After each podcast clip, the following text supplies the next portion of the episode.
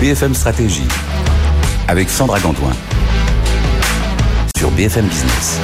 Bonjour à tous, bienvenue dans BFM Stratégie. Je suis ravie de vous retrouver pour ce nouveau numéro. Après une année noire pour le M&A en 2023 conclue au plus bas niveau d'activité euh, en 10 ans, les professionnels veulent croire à un scénario euh, plus agréable pour 2024, un scénario de rebond. Pourquoi l'année 2023 a-t-elle été aussi difficile? Quelles sont les raisons d'espérer une reprise d'activité en 2024 et comment se positionner dans cette période de transition On va se poser toutes ces questions aujourd'hui et en parler avec vous. Sébastien Barr, bonjour. bonjour Directeur au BCG, le Boston Consulting Group et expert des activités de transaction d'entreprise. Première question, Sébastien, tout d'abord, pouvez-vous réexpliquer rapidement euh, de quoi on parle lorsqu'on évoque les fusions-acquisitions hmm. Oui, très bien. Euh, le M&A ou en français les fusions-acquisitions, évidemment, ça fait référence à l'univers des transactions euh, d'entreprise, c'est-à-dire les achats, euh, les ventes, euh, les fusions entre entreprises. Alors, les raisons hein, de faire des, fusions-acquisitions sont, sont, nombreuses pour les entreprises. Euh, évidemment, il peut s'agir d'accroître sa part de marché en fusionnant avec un concurrent ou en rachetant un concurrent présent dans la même activité, ce qui permet de réaliser des synergies, aussi un mot important dans, dans les fusions-acquisitions. ça permet également de se lancer hein, dans de nouveaux marchés, d'acquérir de nouvelles compétences, d'entrer dans un nouveau pays en acquérant une entreprise qui est déjà présente sur ces segments-là. Et puis, évidemment, ça peut aussi vouloir se séparer d'activités euh, jugés non rentables ou euh, qui ne sont plus cœur dans, dans, la stratégie ou au contraire qui permettent de, de renflouer les caisses de l'entreprise. Euh, alors c'est des opérations longues, hein, complexes, on a besoin des autorisations des pouvoirs publics de plus en plus d'ailleurs, aussi bien au niveau de la concurrence qu'au niveau de la du. Il y a beaucoup maintenant de scrutiny sur l'aspect des investissements directs, notamment dans une logique européenne. Et c'est évidemment des moments très décisifs dans l'histoire des entreprises puisque tout change. ça a un impact sur les employés, sur les, sur les fournisseurs, sur les clients, euh, sur les actionnaires évidemment. Donc sur toute la vie de l'entreprise finalement. Voilà, exactement. Alors euh, est-ce qu'on peut voir euh, dans un premier temps quelle est la situation des fusions-acquisitions à l'échelle du monde Alors au BCG, chaque année, depuis 20 ans, on publie un rapport sur l'état du M&A dans, et les tendances du M&A dans le monde. Et ce qu'on a constaté, effectivement, vous y faisiez allusion dans l'introduction, on a constaté en 2023, c'est qu'on a vraiment eu, après deux années un peu d'euphorie post, post-Covid en 2021-2022. 2023 a vraiment été une des années les plus faibles euh, des, des, 20 dernières années en ce qui concerne à la fois le nombre et euh, la valeur euh, des opérations de fusion-acquisition annoncées. Hein. Pour donner quelques chiffres, en, 2023, il n'y a eu que 26 opérations de plus de 10 milliards de dollars au niveau mondial. C'est deux fois moins qu'en 2021 et c'est bien en dessous, c'est même en dessous de 2020 qui était pourtant marqué par le Covid où il y avait quand même eu 27 opérations. Alors, la raison, euh, qu'est-ce qui explique cette baisse massive, on va dire? Euh, C'est le résultat d'une combinaison de facteurs, mais euh, en premier lieu, l'augmentation extrêmement rapide et soudaine des, taux d'intérêt. on est passé d'une ère quasiment de l'argent gratuit à une ère où les, les taux d'intérêt sont à 5% aux États-Unis, avec donc un coût de financement des opérations qui a, qui a monté énormément. Évidemment, à cela, rajouter un contexte géopolitique complexe, une certaine volatilité dans les conditions de marché.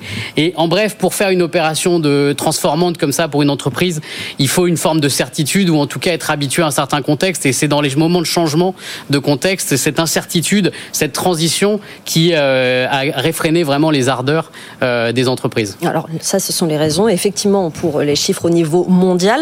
Qu'en est-il de, de la France en particulier, Sébastien? Oui. Alors la France ne fait pas exception euh, dans ce dans ce paysage effectivement un peu un peu sombre. La France a également connu une année creuse en 2023. On est sur une baisse du nombre d'opérations de l'ordre de 25%, une baisse de la valeur des opérations de l'ordre de 20% par rapport à 2022. Donc c'est voilà, c'est pas la catastrophe, mais c'est quand même significatif comme baisse. Et c'est clairement un niveau d'activité qui est faible par rapport à la moyenne des, qui est inférieur de moitié à la moyenne des ah dix dernières années. Hum. Hein, donc c'est très en dessous des records des années post-Covid.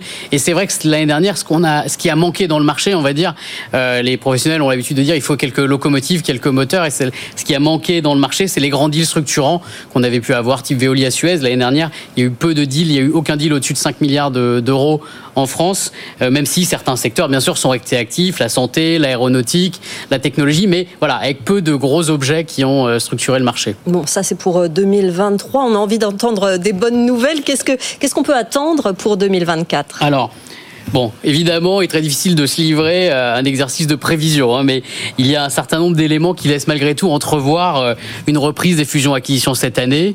Euh, premièrement, il y a beaucoup d'argent disponible. Hein, donc les entreprises et les fonds de private equity euh, disposent de montants inédits de, cash à investir.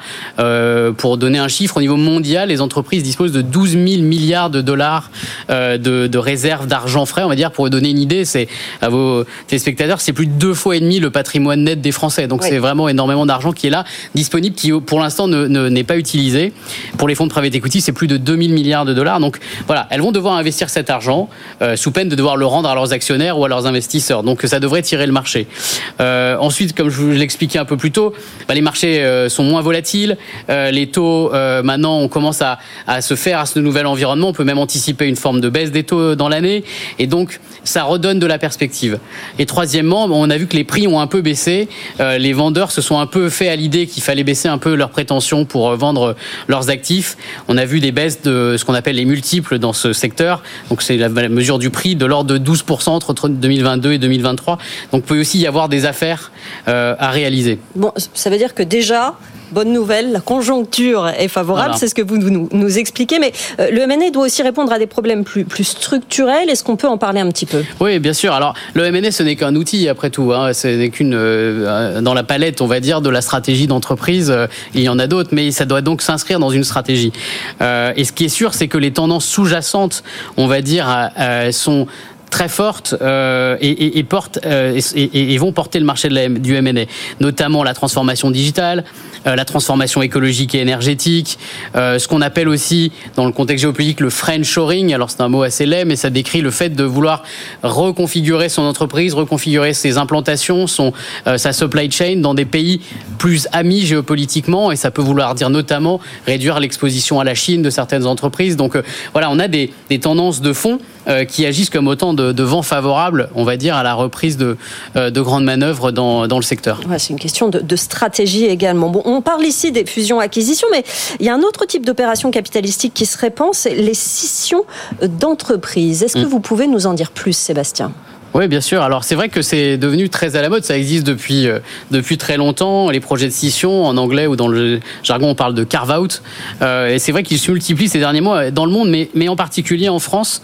Euh, et donc ces projets, bah, globalement, ils consistent à se séparer pour une entreprise à se séparer d'une partie euh, de ses activités, soit pour le vendre à un autre acteur, euh, soit pour la constituer en tant qu'entreprise autonome et lui lancer la lancer, on va dire, dans le marché comme une voilà une euh, pour qu'elle vive sa vie euh, de, de son côté.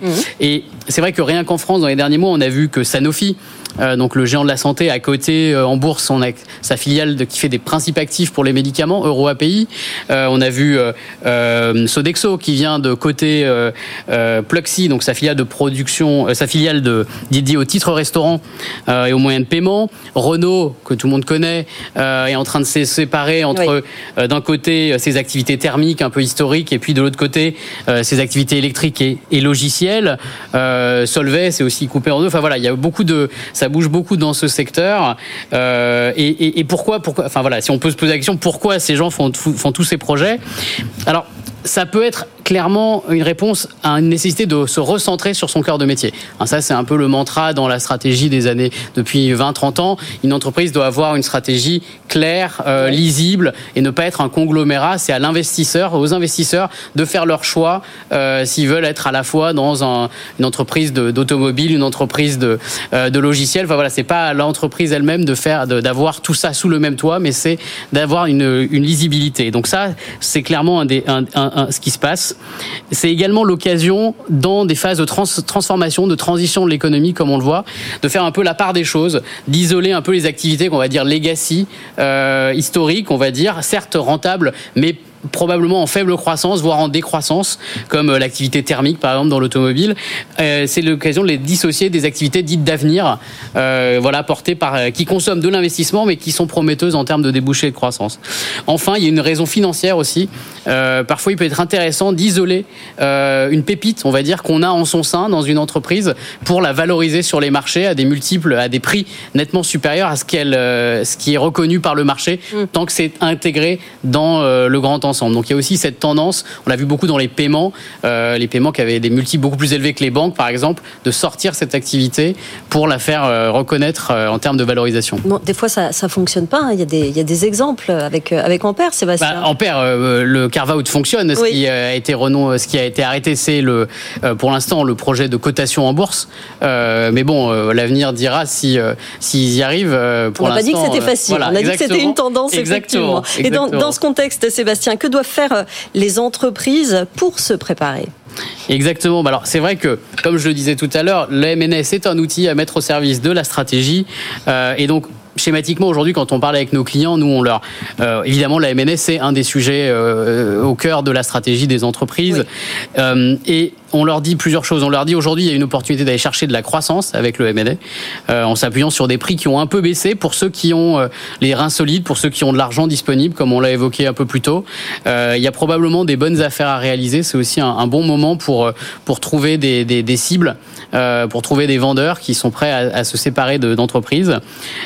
Ça c'est le premier point. Le deuxième point c'est sur le point qu'on vient d'évoquer des carvotes, vraiment repenser l'allocation de capital entre les différentes divisions euh, de l'entreprise, poser vraiment la question de faire évoluer le portefeuille d'activité. C'est dans ces moments un peu de transition qu'il est important de préparer l'avenir et justement d'imaginer comment l'entreprise peut, euh, peut évoluer pour améliorer à la fois le profil de croissance et de rentabilité de la société. Mmh.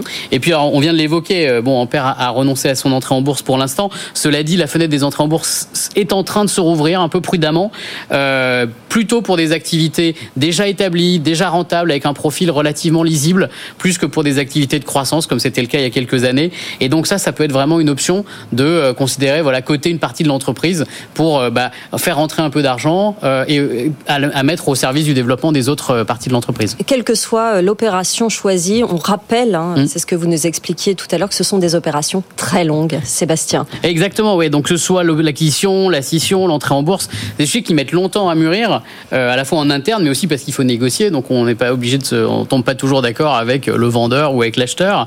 Et les temps de préparation sont longs. On parle de projets qui mettent, allez, un à deux ans pour se matérialiser entre le moment où on a commencé à avoir l'idée et le moment où on a vraiment clôturé l'opération.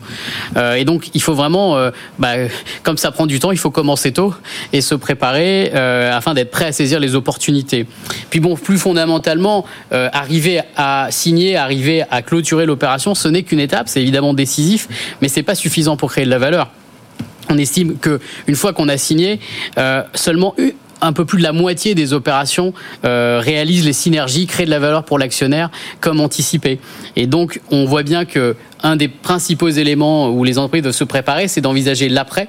Euh, que, va-t-on faire pour l'intégration? Comment on va arrimer, par exemple, dans le cas d'une acquisition, la nouvelle société dans l'entreprise? Comment on va créer de la valeur pour les actionnaires de manière durable? Donc voilà, euh, ce qu'il faut retenir de tout cela, c'est que l'année 2024, on ne sait pas hein, si les perspectives favorables vont se réaliser, mais il faut que les entreprises se préparent au maximum pour euh, réussir ces opérations, Sébastien. Exactement, bah, l'avenir dira évidemment si les prévisions esquissées se, se réalisent, mais bon, l'incertitude reste quand même de mise en cette année 2024. On voit qu'il y a des conflits géopolitiques persistants, il y a des, un grand nombre d'élections dans beaucoup de pays, donc voilà, les élections, c'est rarement une bonne année non plus, parce que tout le monde attend un petit peu de voir il y a de la prudence, hein, il y a une forme de prudence l'année d'élection, on le voit bien en France, mais c'est vrai dans le monde. Et ce qui est certain, vous l'avez dit, c'est que les entreprises les, les mieux préparées seront de toute façon les mieux armées euh, pour saisir les opportunités qui se présenteront. Voilà, vous avez toutes les données nécessaires pour euh, envisager euh, ces opérations pour vos entreprises. Merci beaucoup, Sébastien Bardet, d'être venu nous voir, directeur au BCG, expert des activités de transaction d'entreprise. Merci d'avoir participé à ce numéro de BFM Stratégie. On se retrouve très bientôt sur BFM Business.